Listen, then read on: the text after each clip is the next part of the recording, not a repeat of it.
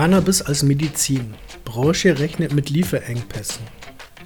Das niederländische Cannabisbüro hat deutschen Großhändlern mitgeteilt, dass mindestens anderthalb Monate keine Ware des Produzenten Bedrocan aus den Niederlanden eintreffen wird.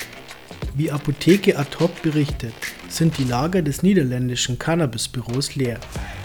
In einer Mail, die dem Nachrichtenportal vorliegt, habe der Verteiler den deutschen Großhändlern mitgeteilt, dass man aufgrund zusätzlich benötigter Tests, um die Chargen für den Export freizugeben, derzeit keine Ware auf Lager haben.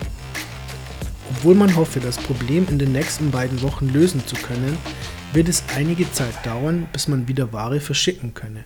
Anscheinend ist bei den Analysen der Ware ein Fehler unterlaufen. Laut Cannabis-Büro waren sie unvollständig und müssen deshalb vollständig von vorne durchgeführt werden. Betroffen ist davon bereits die Juni-Lieferung. Vor allem Apotheken, die nicht auf die Bereitstellung von medizinischem Cannabis spezialisiert sind, könnten in den kommenden Wochen Schwierigkeiten bei der Beschaffung von Bedrocan-Sorten bekommen. Abgesehen von Patienten könnten auch kleinere Großhändler dadurch in Schwierigkeiten geraten. Seit 2003 bezieht das niederländische Cannabisbüro Produkte des Herstellers Bedrocan. Vor dem Export wird die Ware bestrahlt und analysiert.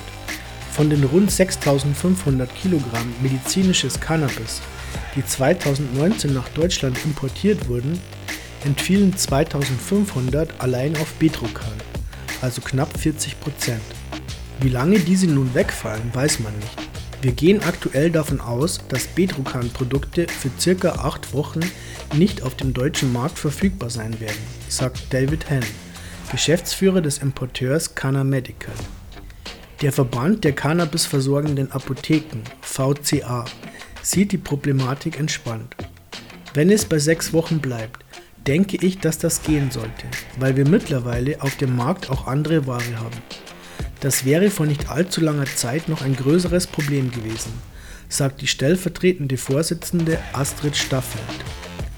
Eine wichtige Rolle spiele auch, wie die jeweilige Apotheke bei dem Thema aufgestellt sei. Apotheken, die schon jahrelang auf die Versorgung mit medizinischem Cannabis spezialisiert sind, dürften neben einer entsprechenden Lagerhaltung auch verschiedene Bezugsquellen haben.